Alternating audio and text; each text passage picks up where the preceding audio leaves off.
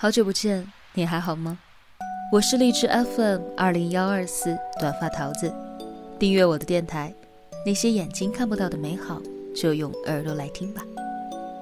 今日份的故事是什么呢？为情所困的校花。文章原标题：真实故事，闺蜜死于婚外情，两年了，我才敢说出看到了什么。作者朱小浅，一个只写真实故事的公众号。在这里，你将看到百态人生。读朱小浅，相信爱。后台回复目录可阅读所有故事。公众号朱小浅。文章较长，分为上中下三个部分。这是我一个朋友的故事，就叫她小桃好了。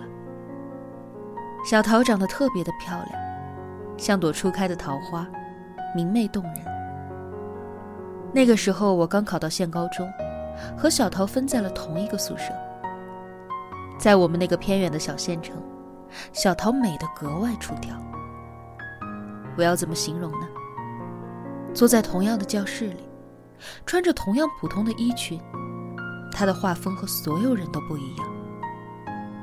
说一句明眸皓齿不过分，随便一笑都灿若朝霞。一下课。高年级的男生会在我们班门口排队看她，就是这么夸张。可想而知，追求小桃的男生多到数不过来。每天上课，课桌里都有情书和小礼物，早上还有人贴心的送上早点。作为他的室友兼好友，我真的是羡慕哭了。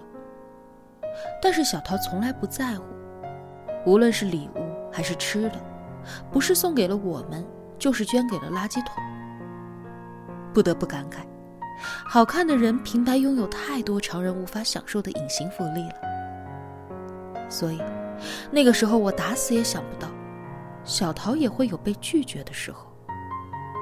高二了，我们语文老师家里有一片茶田，春天会叫上一些同学去帮忙采茶。小桃就是在茶田里认识柯俊的。柯俊和我们同级不同班，他是那种氛围帅哥，有一双朦胧的眼睛，随时随地散发着忧郁的气息。如果现在看来，多少有一点装了。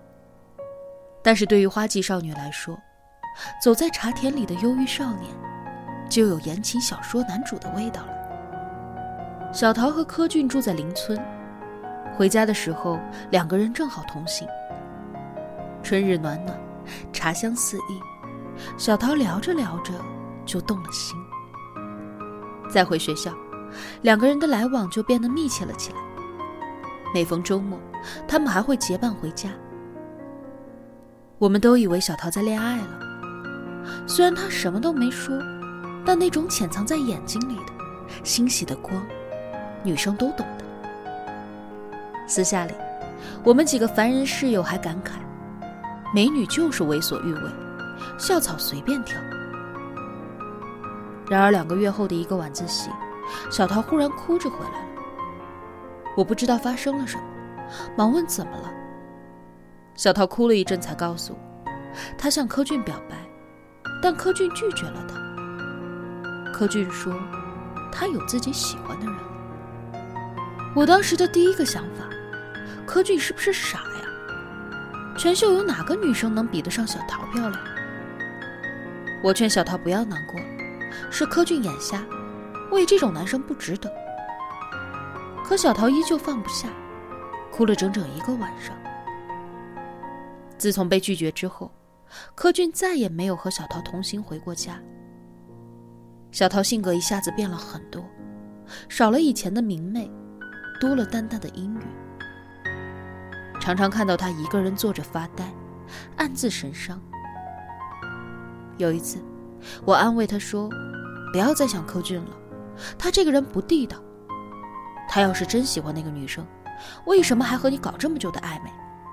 我看他也是目的不纯。”可小桃说：“我相信他对我是有感觉的，可惜爱情有先来后到，他拒绝我，说明他人品是好的。”没有骗我，要怪，就怪我爱上了不该爱的人吧。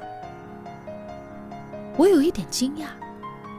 那是我第一次发现，即便是最漂亮的校花，也一样会为爱所惑，为情所困。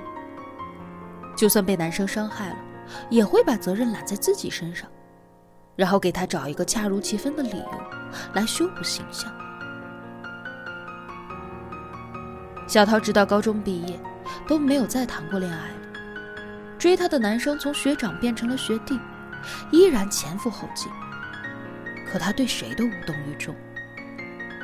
高考之后，柯俊去了省城一所很有名气的大学，而我和小桃就不行了，双双落榜。我姑姑帮我在市里找了一份工作，小桃跟着亲戚去了广州。大家好像都还没来得及告别，就奔向了不同的人生。以前觉得高中的姐妹会是一生的朋友。但是时间与距离还是把我们冲散了，渐渐的断了联系。我在市里定居下来，找到了一个靠谱的男人，嫁人生子。没有谁惊艳过我的时光，但有人温柔了我的岁月。偶尔会想起小桃，像她这样的美女，一定会把人生过得风光而又精彩。就这样，时间来到了二零一六年。高中的一个老同学是个很能张罗的人，他拉了一个高中微信群，我加进去之后，第一眼就看到了小桃。于是我们断了十几年的友情，才重新有了联系。